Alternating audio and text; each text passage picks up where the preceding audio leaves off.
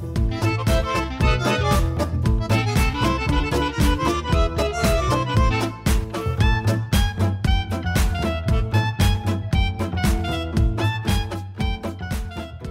Olá, eu sou Felipe Souza. E eu sou a Josi Conte. E esse é o nosso podcast Corra Forest Corra, o nosso encontro semanal para discutir os assuntos mais quentes da semana. E para falar de filmes, séries e entretenimento em geral. Tudo de uma maneira leve e divertida como pede o seu dia a dia.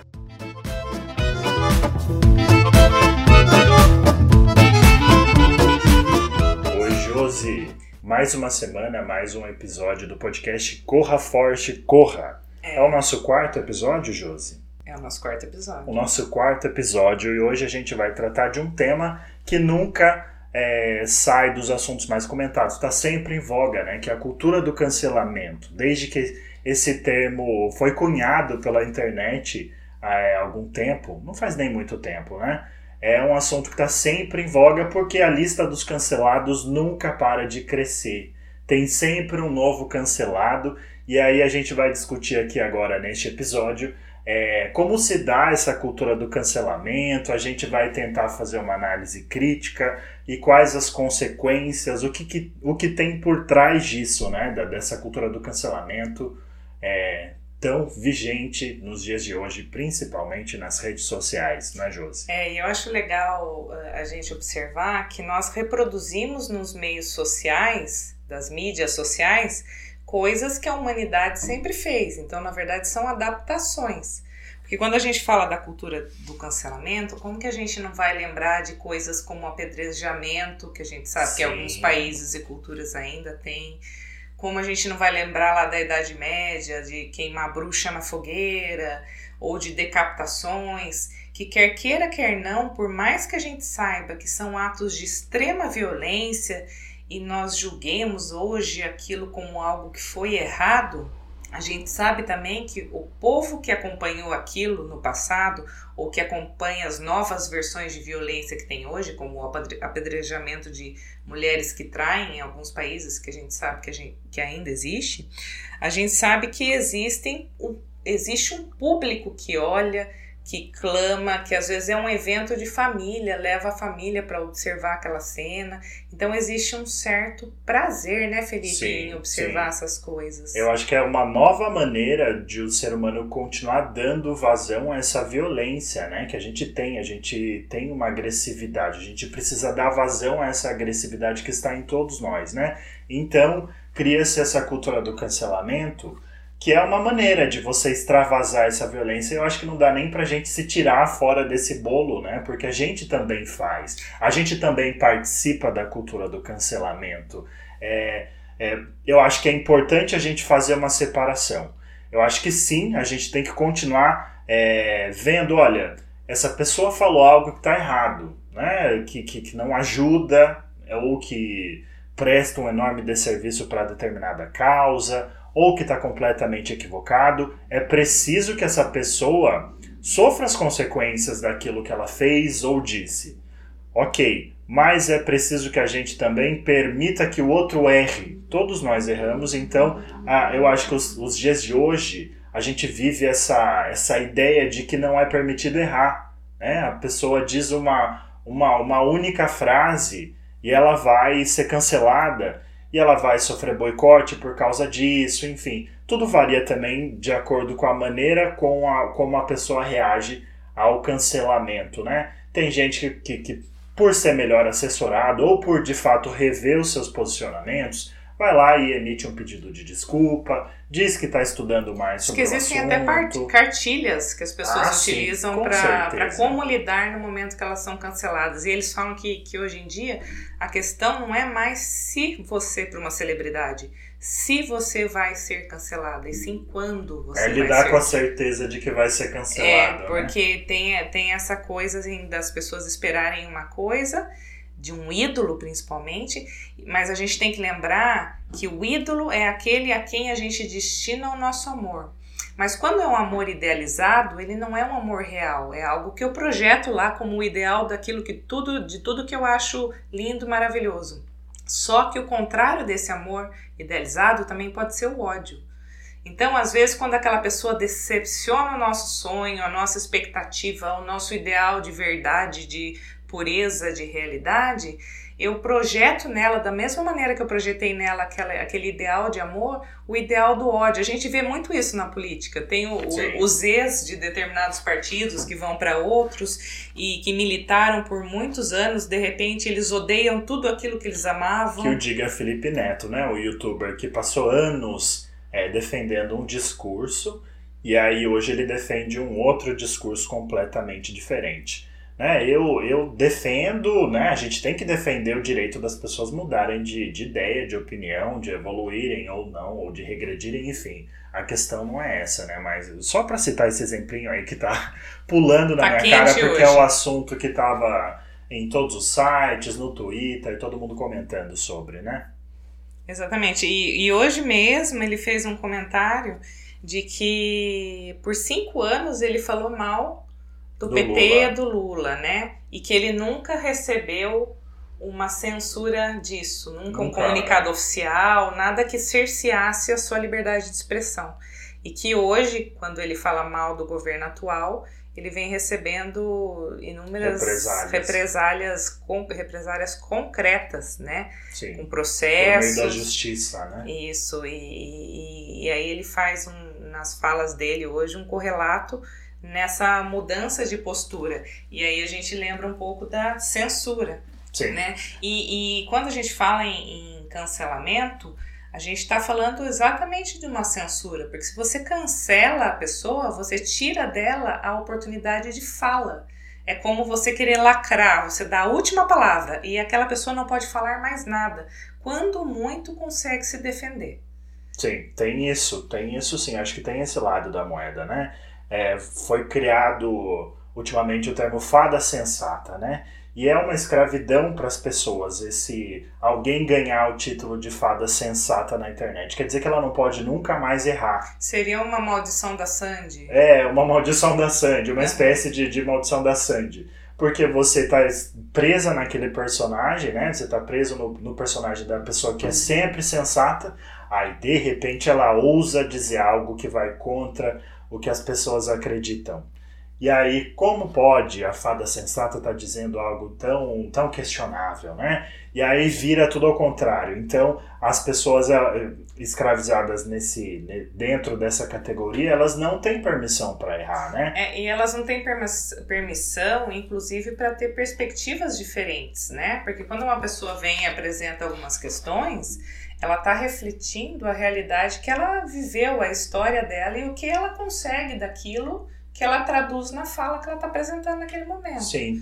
É, E, e talvez a minha realidade ofenda alguém e não necessariamente esteja totalmente errada, né? Ou se vista por pers- perspectiva, talvez não seja algo tão pesado quanto as pessoas colocam, né? Sim. Eu acho que é válido questionar. É você. É, é a construção coletiva, né? Você vê quando a pessoa está emitindo uma opinião e aquilo está partindo de um lugar que ela não enxergou o coletivo. Um exemplo que eu tenho é o da Fernanda Torres, atriz, que há um tempo ela escreveu um texto né, para uma coluna, não me lembro exatamente, é, falando sobre a questão do assédio. Né, porque estava no auge da, da, da, da discussão a respeito do assédio feminino, né, do assédio dos homens contra as mulheres, e ela dizia, ela estava querendo defender o direito dela de receber uma cantada na rua, por exemplo. Ela falou que ela sentia inveja da funcionária dela do lar, é, que passava na rua e, e recebia assovios. Ela sentia inveja. Uhum. E aí muita gente entendeu que esse, essa fala dela, esse discurso, esse pensamento dela não estava enxergando é, para fora da bolha, né? Porque é muito diferente ela como uma mulher branca, rica, uma personalidade conhecida, se sentir segura recebendo uma cantada. O que seria muito diferente para a empregada dela, por exemplo, que tem uma realidade social diferente e que está em situação de muito mais vulnerabilidade do que ela.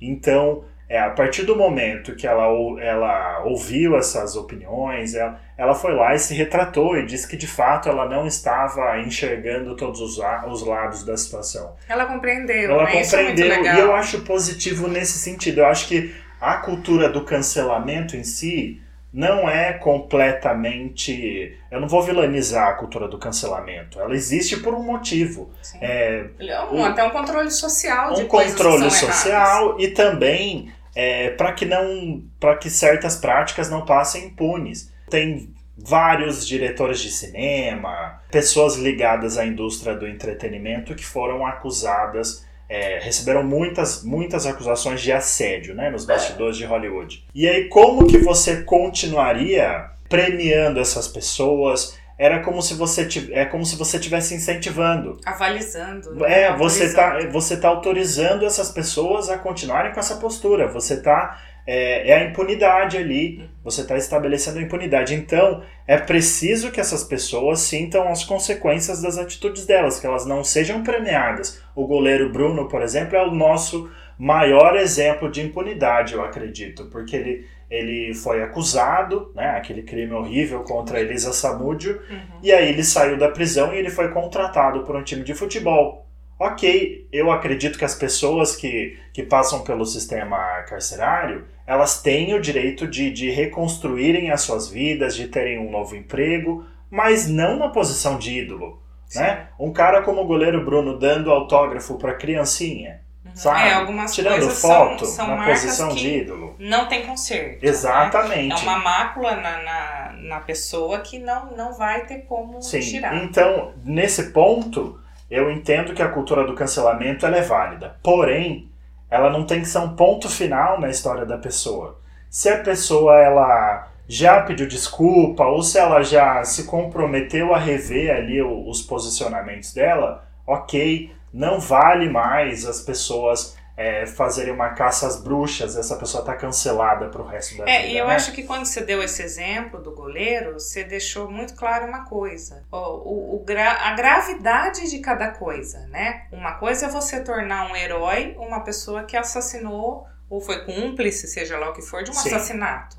Outra coisa, e aí a gente entende a magnitude, né, a gravidade Sim. disso. A outra coisa é você cancelar uma pessoa porque num determinado momento ela fez um comentário que não era politicamente correto e que talvez realmente não fosse legal. Mas é completamente diferente de você tirar a vida de uma pessoa. Sim, mas é que é a questão tem, do... Tem pesos e medidas. É que eu penso na questão do bater de asas da borboleta, né? A teoria.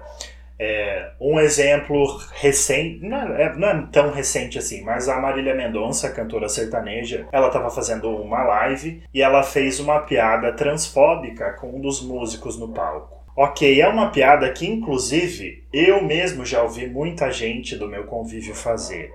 Mas hoje a gente tem um outro entendimento sobre essa questão. A princípio, seria é uma questão menor do que um assassinato. E é mesmo. Porém, a gente sabe que a gente está no país que mais mata transexuais no mundo. Uhum. Então, uma piada transfóbica contribui para para perpetuação desse preconceito que faz tanta gente ser morta, isso, entendeu? Por isso então, que é então, legal que tenha uma é, reação. Exato, exato. É, é, um cancelado até quando? É eterno? É, aí ela foi é. lá e fez o pedido de desculpa dela, disse que ia estudar mais sobre o assunto e ok. E mas pode, é... de repente, fazer. Desculpa te cortando, Imagina. mas assim, de repente, essa mesma pessoa é aquela pessoa ideal para fazer toda uma campanha de conscientização. Com certeza. Porque pega o público que tem uma pessoa dessa, uma cantora dessa, que tem um público imenso.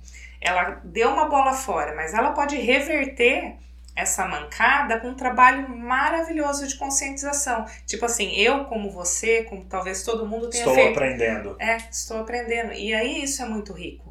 Então, muito mais rico essa possibilidade de reparação construtiva do que um cancelamento eterno. Exato. Né? Então, exato. Então, isso seria muito legal então, de ver. Então, acho que o que eu concluo é que a cultura do cancelamento não é de todo ruim, mas como ela se dá, isso. né? Que a gente precisa adaptar essa coisa de a gente analisar o que acontece, as pessoas, as figuras públicas, elas têm sim responsabilidade sobre as atitudes delas, porque elas servem de modelo para muita gente, então tem que ter uma responsabilidade sobre isso, a gente tem que ter um olhar crítico para isso. Inclusive de quantas vezes a pessoa reincide nisso. Exatamente, a né? gente citou exemplos positivos, mas tem uhum. muitos outros exemplos de gente que foi lá e, e fez e, e fez agada, né? Uhum. para não citar o palavrão.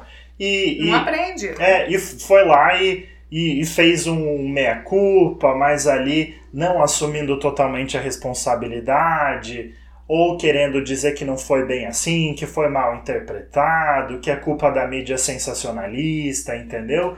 Aí você vê que a pessoa, de fato, ela não está é, avaliando aquilo, ela não, não, tá, não parou para pensar no quão errada está aquela situação, então não vale a pena. Eu acho que essa pessoa a gente não precisa ficar aplaudindo também, entendeu? Sim, sim. É, então é isso, eu acho que a cultura do cancelamento é válida em vários momentos, mas ela precisa de ajustes, a gente precisa saber a medida, saber onde parar, né? É, e eu queria entrar num outro assunto também correlato à cultura do cancelamento, é, que essa semana a gente pipocou aí na, na mídia a notícia que vai sair o Space Jam 2, o filme, né? A animação clássica dos anos 90, que tinha o Michael Jordan com todos os personagens da Looney Tunes. Uhum. E vão fazer o segundo filme agora. E aí foi anunciado que cortaram do filme o personagem o Pepe Le Pew, que era o Gambá. Uhum.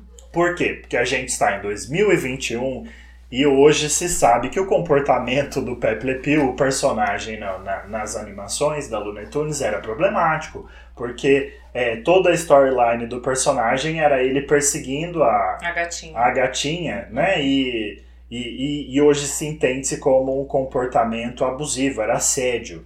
Então cortaram o personagem e muita gente se revoltou e muita gente entendeu é, a gente está vendo esse movimento da gente reavaliar muitas das coisas que a gente via na infância, os clássicos todos, a Disney Plus, o Disney Plus, né, o serviço de streaming que lançado em novembro do ano passado, que já está bombando também.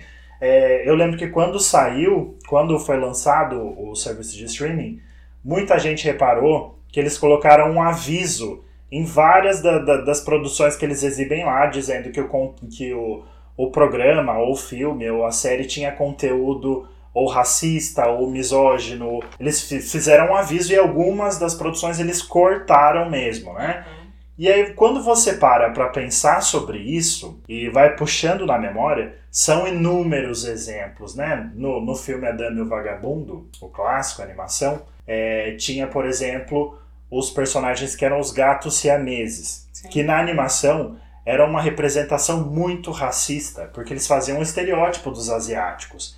A gente, quando criança, talvez não, não percebesse aquilo. Aí tem o Tom e Jerry também, que a, a dona do Tom, do gato, era uma representação racista. Então são inúmeros exemplos. Eu fiquei pensando, é, é claro que é válido a gente pensar sempre no contexto em que aquela obra foi produzida, uhum. né? Acho que não vale a pena você cancelar logo de cara. Talvez, se você for colocar o seu filho ou o seu sobrinho, a, a criança para assistir, vale você explicar o contexto. Falar, olha, você contextualizar. Essa obra foi produzida nos anos tal e tinha essa representação e pá. Ok. Porém, eu fico pensando que, por um outro lado, será que vale a pena você colocar uma criança para ver aquilo? Porque aquilo acaba ficando um pouco introjetado. Porque eu puxei na memória e, e muitas das coisas que eu, quando criança, via nos desenhos animados, nesses filmes todos, acabaram virando. É, ficou introjetado mesmo os estereótipos asia dos, da, da, dos asiáticos. Muita coisa ficou introjetada. É como você aprende a decifrar se você, se você, você não convive com pessoas de determinada cultura não tem no seu convívio. E você vê uma representação daquela cultura num filme ou num desenho animado. Estereotipada. É, estereotipada, é aquilo que você traz como base, mesmo que te digam que não, que não é assim. Eu entendo o que você está falando, vejo sentido, mas ainda, minha, minha opinião particular, Sim. acredito que não deveria ser apagado. Eu acredito muito que, que mesmo hoje, quando se vê os desenhos, tudo a gente percebe que é uma coisa mais antiga, pode ter um alerta, porque a gente não pode apagar a história, né? Porque se a gente fosse nessa linha de raciocínio, eu vou, vou dar um, um conceito simplista, mas assim, então eu não devo ver algo que indica nazista, uh, porque eu posso me espelhar de alguma forma? Não. Eu tô sendo simplista. Ah, sim. Mas, uh, só para concluir, então, assim, eu, eu sempre acho que a informação é uma arma e que a gente tem que ter contato com ela. Se eu apago uma parte dela, eu apago algo que foi responsável pelo que hoje a gente tem.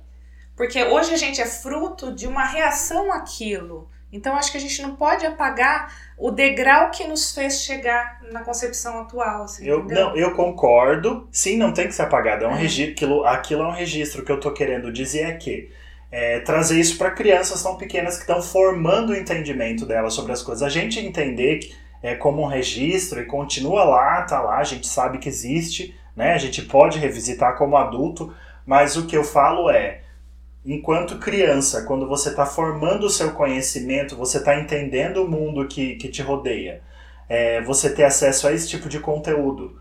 Né? Nesse sentido, eu não acredito que deva ser completamente apagado, mas o Disney Plus, por exemplo, é um serviço de streaming que está lá e vendido com a ideia de ser um, um, um produto para a família toda, né? Porque a uhum. Disney tem essa coisa de, de, de fazer filmes, enfim, entretenimento, pensar um entretenimento para a família toda. Não tem nada que seja censurável lá à primeira vista.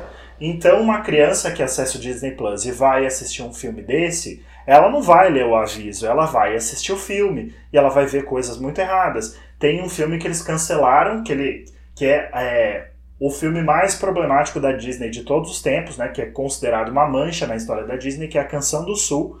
Que, você já, já viu esse filme? Não vi, não tô lembrando. É um filme bem antigo, é dos anos 60, se eu não me engano, e ele misturava animação com atores e se passava numa colheita de, de, de algodão no sul dos Estados Unidos e tinha um personagem negro, que era o, o protagonista, e era uma representação muito racista. O filme é muito bonito, ele é muito sensível, a trilha sonora é maravilhosa, enfim. É, só que a, a, o filme é muito racista, porque trazia aqueles conceitos racistas do, do, eu não vou nem entrar porque eu acho agressivo tratar desse assunto, né? Enquanto pessoa branca, né? Trazer o, toda a problemática do filme. Mas o filme foi completamente limado. Do, do, do, do não saiu em DVD, enfim, é um, um filme que eles apagam da história. Então eu fico pensando nisso. Para se chegar à conclusão de que as crianças não devem ver isso, quer dizer que é muito problemático, né? E, e são milhares de exemplos. A gente, a, se, se a gente fosse censurar todos os filmes com, com conteúdo problemático, na, se a Globo fosse fazer isso, por exemplo, já não sobrava novela nenhuma no, na Globoplay mais, que é um, uhum. é um monte de, de, de apropriação cultural, uhum. aquelas novelas todas da Índia, no Marrocos, com gente, uhum. enfim é tudo problemático, mas eu falo como formação de caráter mesmo, né? Entendi. Acho eu que acho vale... Que, que, vale a reflexão. Talvez não tenha a resposta correta. É, não, não né? existe, Porque né? sempre vai ter essa, essa, essa, ambivalência da visão, porque as duas estão corretas. Eu acho que as duas visões estão corretas. Sim. Vai depender muito de o que, que a pessoa vai priorizar naquele momento, a idade que vai ter contato, a porcentagem de tempo que a criança vai ver aquilo. Então, se de repente ela tá, ela tá uh, tendo contato com mais um monte de coisa mais moderna e hoje mais adequada, na teoria, então talvez ela mesma perceba a diferença e identifique alguma coisa. Porque Sim. às vezes a gente subestima um pouquinho a capacidade da criança, mas ela pega tudo, pro bem e pro mal. Então, talvez ela mesma, não sei, eu tô, tô jogando a ideia para você. Talvez ela mesma perceba e fale, mas por que estão destratando aqui? Né? Eu vejo hoje a minha sobrinha com 10 anos, ela escuta blogueiras no YouTube, vem com uma visão politizada de um monte de coisas. Então, talvez essas crianças estejam mais preparadas hoje por ter outras referências para entrar em contato com esse conteúdo que lá na nossa época nós não tínhamos. E nós normalizávamos porque era aquilo que estava o tempo todo. O tempo todo, né? Era, era, era o sol que existia, né? Era, era o que tinha, né? Sim. Eu acho que a gente não deve cancelar tudo. Por exemplo, eu amo a literatura do Monteiro Lobato, por exemplo, e entendo quão problemática eram as representações ali dos negros e tem todo um estudo a respeito da, da, da, da, das posições do Monteiro Lobato enquanto pessoa, pessoa física, né, em relação uhum. a esse assunto.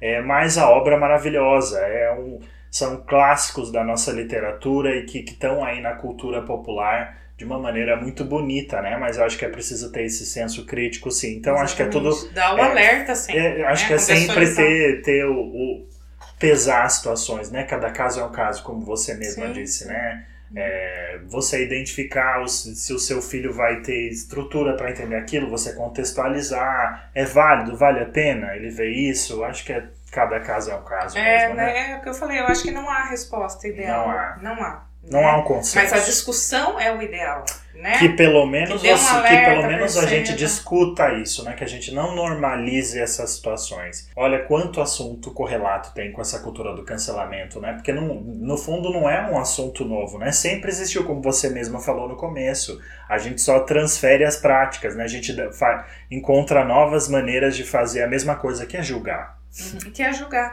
E, e aí eu acho que, que pega essa coisa de destruir o que é de fora.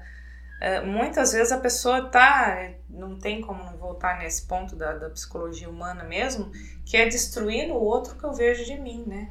Tanto características que também são minhas, quanto características que eu temo ter, talvez. Né? Sim. E as pessoas, elas veem no outro, parece que se, se elas destroem, nem a gente falou no apedrejamento, parece que se eu destruo aquilo no outro, aquilo me purifica de alguma forma. Só que não purifica. Porque a gente também tem desejos, a gente também tem pensamentos ruins. Em pensamento, uma pessoa pode querer matar a outra. O que é completamente diferente de você ir lá e matar uma pessoa Sim. Né? Então, às vezes, ah, até quanto mais pensamentos sombrios e negativos e destrutivos a pessoa tem, mais maldade ela vê no outro. E aí, com mais força e mais ódio, ela vai tentar destruir aquele outro que muitas vezes fala mais dela mesma. Sa- Sabe que uma coisa si. que eu vejo muito, um exemplo na prática, é nada contra a pessoa, né, que, que, que vem com esse discurso das energias, né, da energia. Mas eu vejo muita gente que traz em si uma negatividade, né? Ela tem posturas mais negativas ou no lidar com as outras pessoas ela, ela não, não sabe se relacionar de uma maneira saudável. E são pessoas que sempre trazem à tona, nossa, que ambiente carregado, como essa pessoa é negativa. A negatividade está nela mesma, mas ela está sempre achando que é o ambiente, é a disposição dos O móveis. medo dela da é o rejeição, outro. é o outro que tá esquisito, então o outro É. tem energia ruim, na verdade ela que tá insegura e não tá sabendo se colocar. Nossa, mas eu É já vi muito comum. tanta gente assim. Eu Né? vi Então, eu acho que, que, que há análise, há estudos sobre essa questão de campo energético e tudo mais. Mas muitas vezes a gente vê a pessoa atra- jogando para o outro e para o ambiente algo que é uma, uma dificuldade dela. Isso é, É a própria comum. vidraça que tá suja, né? É a vidraça.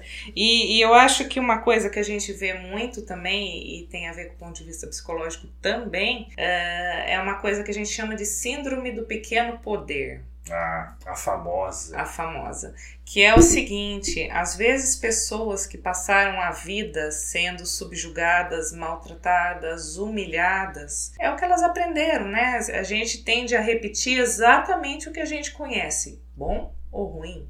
Quem é que já não ouviu um pai dizendo, eh, uma pessoa dizendo, eu nunca vou bater no meu filho porque o meu pai bateu demais em mim?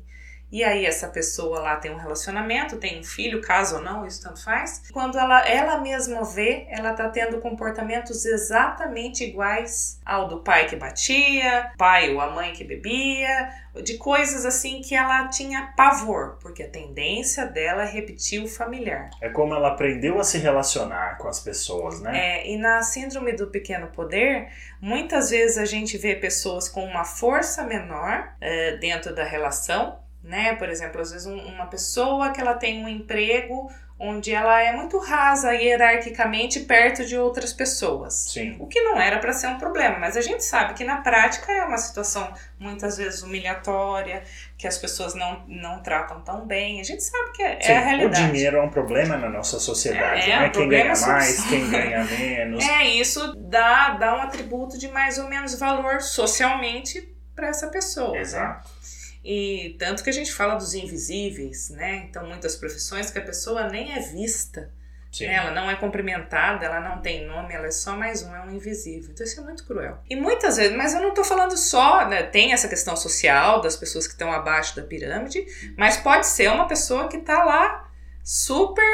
eh, pode ser rica, pode estar Qualquer bem uma, tá estruturada, pode ser qualquer um. sujeito. É, mas que ela sofreu violência na infância e ela vai lá quando ela tem chance, quando ela achar um canal onde ela possa agredir, maltratar e canalizar e virar o jogo, ela volta com o mesmo comportamento que ela sofreu, que é de extrema violência para com o outro. Sim. Né? Então é uma coisa que a gente É a vê. criança que sofreu bullying e que passa a ser o, o valentão depois, né? Isso, porque ela aprendeu a sobreviver assim, né? E de repente ela depois ela passa e ela ainda passa isso, a mão. E isso se aplica a tudo, né? Aos sistemas, né? É, era quem era quem estava na contramão ali, aí assume o poder e aí você vê que, que enfim, as coisas vão e voltam. E né? a gente vê muito isso. Até tem até algumas coisas. A pessoa sofreu muita violência. O que, que ela vai querer fazer? Ela vai querer ser policial, que ela vai controlar. É, quem, quem vai estar no poder é ela. Então, dando um exemplo, é. que não é todo policial, é, com não certeza. Generalizando, né? Não generalizando. Mas que a gente sabe que acontece. Ah,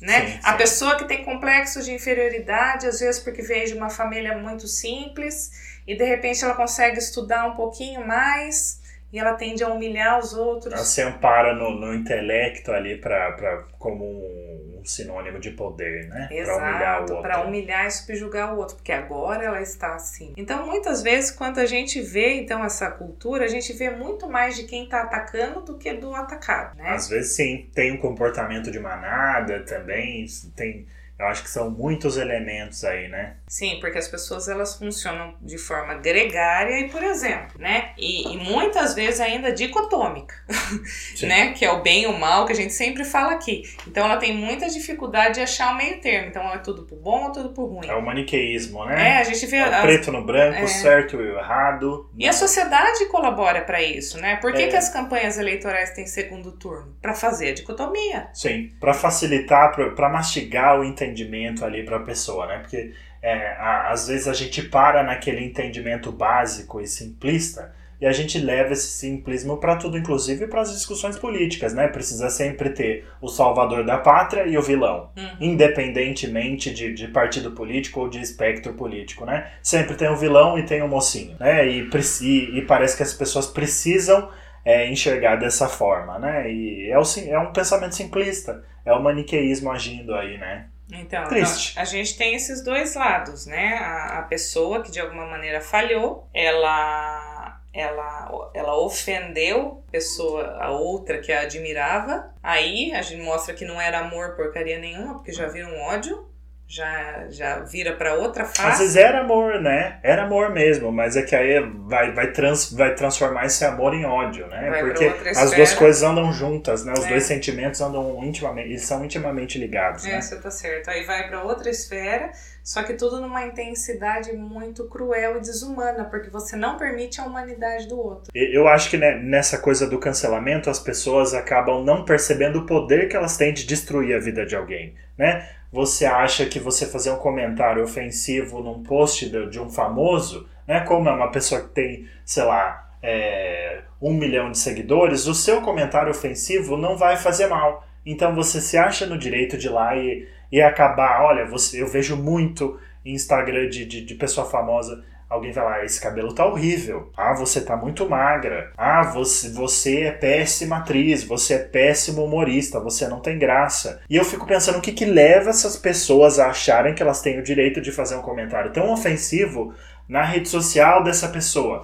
Que teve, é o... uma, teve uma matéria essa semana do Tarcísio Meira. Do Tarcísio né? Meira, que fizeram um comentário horrível e numa ele ficou chocado, dele. porque ficou. olha a idade do ator. Sim. É um, é um Só... senhor já, consagradíssimo, né? Inquestionável isso. Qualidade do trabalho, toda uma carreira. Um e mesmo que não um fosse, legado. né? Mesmo, você não vai lá chamar uma pessoa de velha, enfim, não vou usar os adjetivos que a pessoa usou, mas você não vai fazer comentários tão ofensivos. Mas muita gente faz. Só para concluir, então. E a conclusão a que eu cheguei para entender esse mecanismo é que as pessoas não têm a noção do poder que elas têm. Elas não têm a noção do poder das palavras, de, de o quanto aquilo pode ser ofensivo. Vira um, um comportamento de manada, né? Ah, eu vi aqui um comentário ofensivo, eu também posso. Aí o outro também se sente autorizado. Quando você vê, tem 50 comentários ofensivos, no post de uma pessoa. Então o seu passou batido, entende? Alguém teve a coragem, né? Eu não chamo de, eu tô chamando de coragem, mas no fundo é uma covardia, né? É, alguém foi lá e, e, e, assumiu o risco, jogou lá um comentário, os outros todos se sentiram autorizados,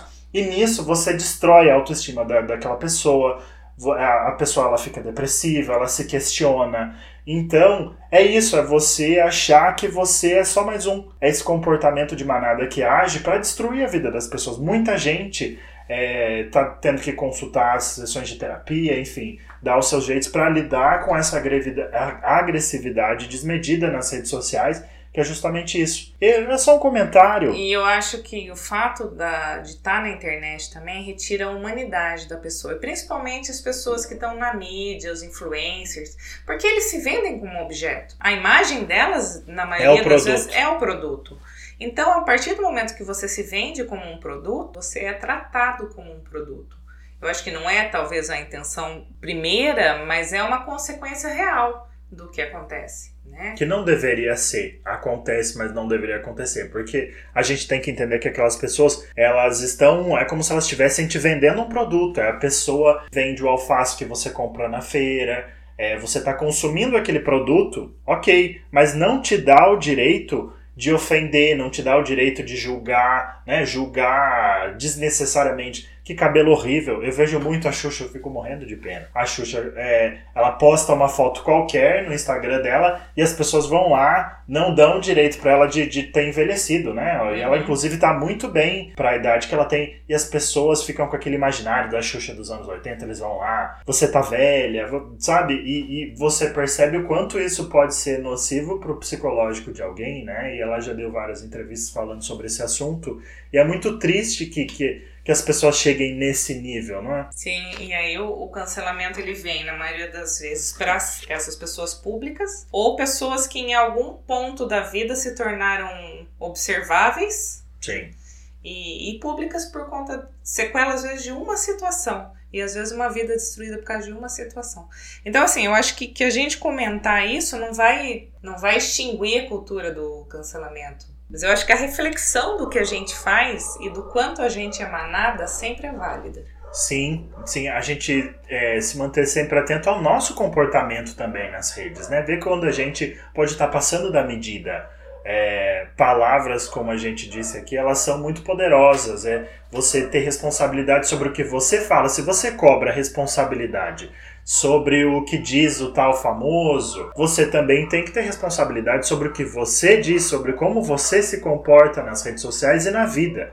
Né? É muita coisa que está em jogo. Então é isso, você pesar sempre as próprias atitudes é o básico, mas a gente a, a, a gente tá nesse momento de ter que defender o básico, né, Josi? É, eu acho que, que, que esses programas têm sido um pouco para isso, né? Os reality shows todos, né? É não, eu falo os nossos. Ah, os nossos ah, episódios, os episódios, aqui entendi. tem sido falar sobre coisas que teoricamente seriam óbvias, mas que não são.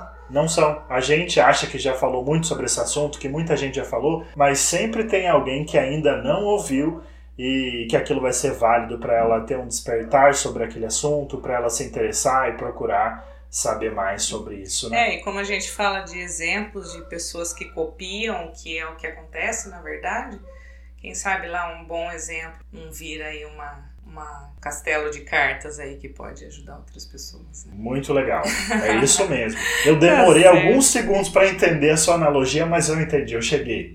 É, mas é isso, né? É, uma é. coisa puxa a outra. Mas é isso, eu acho que a gente queria explanar um pouquinho desse tema. Chegamos onde a gente podia nesse momento dentro desse tema. E agora vamos para o próximo bloco.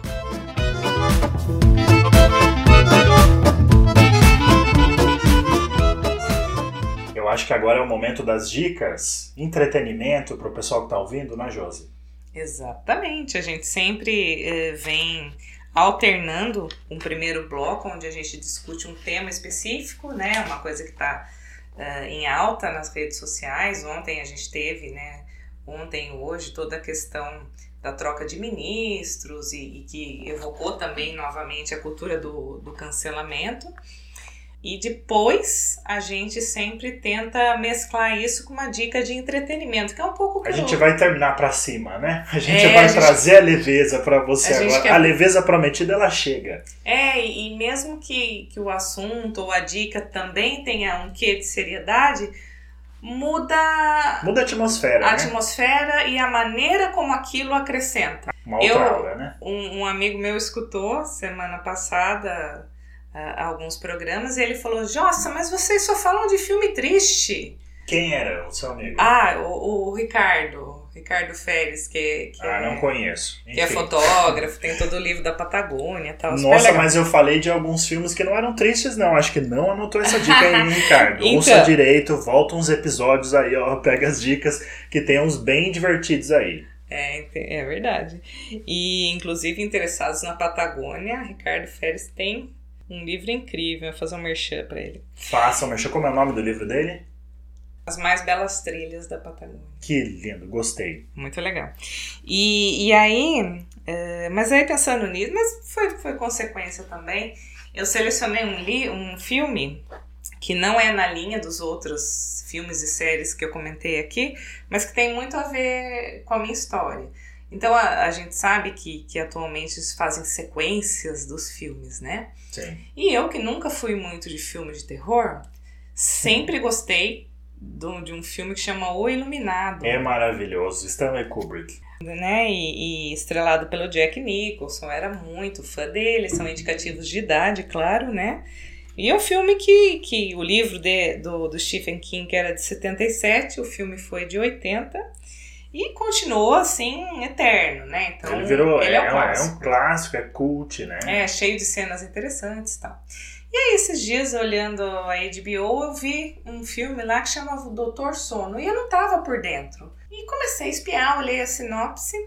E o tal do Doutor Sono, ele, ele é uma. Existe o livro, né? Também do, do Stephen King, um livro de 2013. E ele foi gravado, o filme, né? Uh, pelo diretor Mike Flanagan. E é um, foi agora em 2019, mas eu tive acesso agora, eu não acompanhei nada e fui assistir o eu filme. Eu não vi ainda. E fui assistir então. E aí é muito legal, tem N referências ao primeiro Já filme. Já dá aquele quentinho é um, no coração, né? É uma continuidade. Então, para quem gostou do primeiro, eu acho que é muito válida a dica. Não, não vou ficar falando mais, mas pode o, falar, o fique tenho... à vontade. o que eu tenho o podcast é seu. O que eu tenho, nossa, o que eu tenho para dizer é que assim é, é como que o Dan, o Dan, Dan, que era o filho, né, o do menininho, né? menininho, como ele cresceu e aí tudo parte da vida dele agora, como adulto. É o Will McGregor, né? O ator que interpreta o menino, né? Ah, não tem memória. É ele, é ele próprio. Então, e aí é tudo de como ele leva a vida dele, o que, que ele faz hoje em dia, como que ele aprendeu a lidar com esses poderes que ele tinha, né? Da iluminação, que eles tinham referências, contatos que ele faz hoje em dia e até ameaças que ele e pessoas que são como ele sofrem. Né? Ele então, cresceu bem traumatizado, então. Muito traumatizado. E aí o livro. Gosto assim, os o... melhores são os melhores personagens são tem esses, ter, né? Os né? traumatizados, né? Senão não tem graça nenhuma. É né? verdade, tem que ter uma angústia aí, uma ambivalência pra gente ficar é, é a primeira lei da dramaturgia. Se não há conflito, não tem graça. É né? verdade, é verdade. Tem que ter o um conflito para depois você chegar lá na jornada do herói, né? Muito bacana. Muito bem. Então, a minha dica é o Doutor Sono. Você pode encontrar ele tanto na HBO, uh, como pode as pessoas têm suas maneiras de achar, né? Como o Felipe falou outro dia. Aquela, o jeitinho, aquela diquinha marota. A diquinha né? marota. E também dá para comprar ele pelo YouTube, Google Play tem também. Eu dei uma olhada como Valeu essa dica aí. Começava... Eu mesmo não vi ainda, sou um grande fã do Iluminado, o filme do, do Kubrick, eu não vi ainda esse Dr. Sono. Então, Quero ver. Para você também. Gosto muito do trabalho do Ewan McGregor também. Uhum.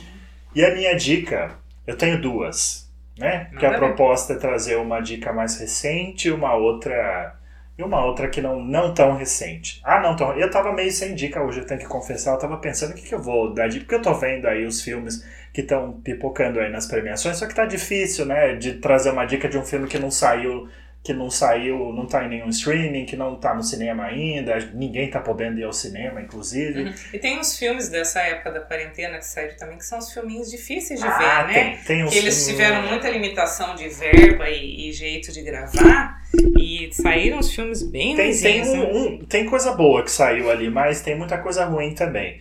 É, e esses filmes que estão aí na, nas premiações, tá bem difícil de ver, né? Por N maneiras, como você disse. Então, é, aí eu tava meio sem dica, eu abri o Twitter hoje e tava nos Trending Topics o nome de um filme de um filme que eu vi há algum tempo, Your Name, é um filme, um anime japonês, é, o nome original é Kimi no Nawa.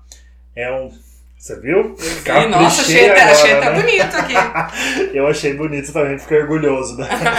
Enfim, e é um filme muito delicado, né? Eu até indiquei para Eu enchi as paciências da Josi pra ela ver esse filme e ela não tá. A Josi não é muito de animações. A Josi não, não, não tem muita paciência para animações. E, e aí eu dava essa dica para ela sempre, ela acabou vendo depois. Você gostou? Gostei, achei muito delicado, muito bonito. É muito bonito, é um filme que ele traz. E com a minha um... sobrinha ele traz uma, uma atmosfera muito única, né? Ele, ele é, primeiro que a ambientação já destoa do que a gente está acostumado a ver no cinema, né? Uma a paisagem ali do Japão e, e traz toda a cultura deles lá e a trilha sonora é muito bonita e o enredo ele é muito surpreendente. Ele tem uma virada, ele tem um turning point, né? É um filme romântico, é um uhum. filme romântico. Sim. E inclusive para os corações mais peludos como o meu, eu acho que vale essa dica aí. Eu acho que ele chega no coraçãozinho de todo mundo. Kimi sim, no Nawa. Sim, é muito bonito mesmo. Your Name, o nome. É, tá, tava lá entre os assuntos mais comentados do Twitter hoje, porque é, um, é o filme japonês que, que fez maior bilheteria, eu acho que em 2018 ou 2019, nos Estados Unidos. É um filme que fez muito sucesso. E aí quando chegou na Netflix foi muito celebrado, enfim, aí hoje um post motivou aí, é, trouxe à tona o nome desse filme. Então essa é a minha primeira dica, você vê na Netflix. E tem uma. E a minha outra dica é uma dica de série. Pro meu amigo Ricardo, que disse que a gente só fala de filme triste. você vê que a gente se apega nas críticas, você né? viu? É o poder da crítica. O poder da crítica. Eu sei, eu tô brincando, eu tô brincando. Eu sou uma pessoa muito bem-humorada, né? Meu querido ouvinte. Então, então não podia perder a oportunidade. Mas aí eu tô vendo Tô vendo uma, várias séries, eu tô sempre vendo várias séries. E aí daí, muitas são, são novas temporadas e tal, mas uma coisa nova que eu consegui ver agora e que aquece o meu coraçãozinho, que é aquela coisa que. aquela alegria genuína que você tá vendo e tá se divertindo de verdade, é The Mandalorian na na, no Disney Plus. Olha, Essa citei tanto a Disney Plus hoje que eles deviam patrocinar. Que garoto gente. Disney? Exato. E eu Tomara detesto a Disney. Eu tenho um problema com a Disney. Não, eu não, não era uma criança muito de ver Disney, não. Não gostava muito. Mas, inclusive, tinha preconceito com o Disney Plus. Enfim, a gente cai no golpe, tô lá, vendo várias coisas, WandaVision, né, que todo mundo viu. E aí eu tô vendo The Mandalorian, que é uma série do universo Star Wars. E é uma fofura, né? Porque apresentou para o mundo o personagem aí que, que, que, que todo mundo ama, que é o Baby Yoda. Ah, você já ouviu falar no Baby ah, Yoda, Jô? Se você não, não ouviu falar, você já viu alguma pelúcia dele em alguma já, loja? Propaganda de Facebook, pulava na minha frente. Exato, camiseta. A Disney é muito esperta, né? Ela sabe como arrancar dinheiro das pessoas. Ah, vamos fazer uma série nova? The Mandalorian. Ah, vamos fazer um boneco aqui agora que. A polícia. Vamos fazer um boneco agora para vender muito bonequinho, camiseta, todo quanto é tipo de produto. Eu, quando fiquei sabendo disso, eu já julguei. Eu sou a pessoa que julga, né? A gente tava falando no primeiro bloco de cancelamento. Eu julguei o preço, porque eu fiquei interessado deixei caro. Ah, mas eu falei, eu, eu pensei, mais, mais um bonequinho Disney, eu não vou cair nesse golpe. Uhum. Aí eu comecei a assistir a série e a gente cai lindamente no golpe, né? Porque é aquela coisa... É, o The Mandalorian, ele, ele remonta aos clássicos do Star Wars mesmo, a, atmosfera. Eles trazem os efeitos práticos dos filmes dos anos 70 e é uma trama é, que não tem grandes coisas, não, não é uma trama rocambolesca, mirabolante. Os episódios, ele, cada episódio ele traz uma história ali, ele segue uma linha narrativa, mas ele é meio procedural, né? Ele é quase um caso da semana. E é, e é um cara, o, o, o Mandalorian, do título da série, ele protegendo o Baby Yoda. então, e é muito bonitinho, é muito bonitinho. Você assiste com um sorriso no rosto. Eu não sou uma pessoa que sorri muito assistindo, eu não tenho reações vendo as é, coisas. É, lembra que eu tentei te forçar a assistir N ele, não consegui. Eu não passei nem da capa. É, eu, você falou que era muito colorido. É muito colorido para mim, aquelas borboletas, aquela. E é uma fofura. Então, mas aí já é fofura demais para mim, me causaria uma overdose de açúcar. Então, ah, tá mas e, e, o Mandalorian ele tem ali uns outros elementos, tem ali a, é, os tiros, tem a ação, entendeu? Não é só a fofura. Mas é isso, quando eu percebi que eu estava vendo aquilo com um sorriso no rosto, eu falei, eu preciso indicar isso para as pessoas nesse momento tão triste, né? Tão delicado. Quantas mortes hoje, Josi? 2.841, se eu não me engano. Então, até agora, até a última atualização, né? Eu, eu confesso que, que, que eu sentei aqui para gravar e falar com o Felipe hoje com, com pesar, porque É. parece que, que, que não tem como a gente não ser afetado por números desses. Não tem como a gente não ficar chocado. Não tem pode- como a gente ignorar essa Não. situação tão triste, né, no país. Não, não, não tem. E a gente pega, a gente tenta fazer de tudo, grava de máscara, faz tudo que pode, mas tem muita coisa aí que poderia ser evitável e a gente vê que não é. E Sim. principalmente pelo tema que a gente teve na semana passada, que é o negacionismo, né? Sim. Então tá difícil. Então, eu acho que, que, que eu fecho desse momento de é tristeza e indignação É. e com uma dica construtiva, né? Eu semana passada eu já falei de um, de um podcast, né, do Retrato Narrado, deixei de dica da Carol Pires, gravado, né, pela Carol Pires, e hoje eu deixo um outro uma outra dica de podcast que é político. Eh, eu acho que tem a ver com a semana da gente, tem semana que a gente tá mais para série, mais para filme, mais para livro, e eu ando na, na fase de, de ouvir muito podcast. E, e um que eu indico mesmo é o Fórum de Teresina. Eles bateram acho que 100, 100 mil? Acho que 100 mil downloads essa semana. Merecidos. Expressivo, né? É, eles são da revista Piauí. Né? A revista Piauí ela é consagrada pela qualidade mesmo, o nível das reportagens. Não são reportagens rasas, são reportagens longas que É aprofundam uma a linha temática. editorial ali de. de- É magnífica, eu sempre É. fui fã da Piauí. E aí, quando eu cheguei no mundo dos podcasts, eu fui vendo o que, que tinha da Piauí por ali e tudo me impressiona. Tanto é que é o segundo podcast que eu estou indicando que é relacionado à Piauí, é da Piauí, né? Então, é, ele sai toda quarta-feira. Então, são alguns comentaristas e eles falam de blocos e comentam os principais eh, temas da semana aí sobre política, mas com muita perspicácia, com uma certa acidez que eu admiro bastante, que eu acho que é um belo indício de, de inteligência e que eu acho que merece ser conhecido, no mínimo conhecido. É o Fórum Muito de legal. Teresina. Muito legal. Dicas anotadas aí, pessoal, todo mundo. Tem dica para todos os gostos, vocês viram, né? Inclusive pra gente dar uma abstraída de vez em quando dessa realidade tão tenebrosa, né? Encerramos o episódio de hoje, Josi. Encerramos. Semana que vem tem mais. Tem mais e só a diquinha para vocês então. Sigam o nosso podcast no Spotify, né, para vocês receber as atualizações sempre que sair um episódio novo. Geralmente Isso, sai tá na no- nos, quarta-feira. a- nos agregadores. A gente viu que essa semana também já apareceu no Apple Podcasts, né? Que não tava. E são vários outros. E a gente tá no Instagram também. No Instagram, E tem o Corra. Forte Pod. Exatamente, tem o nosso e-mail de contato, que já está marcado lá na, na própria descrição do podcast. Então, quem quiser. Passe sua arroba também no Instagram, Josi. Divulgue a sua pessoa, aproveite essa oportunidade. Qual é o seu arroba no Instagram? Ah, então, o meu são, são dois, né? Que é o da Conte Outra, que a gente. pra quem- Sucesso, aclamadíssimo. que é o arroba Conte Outra.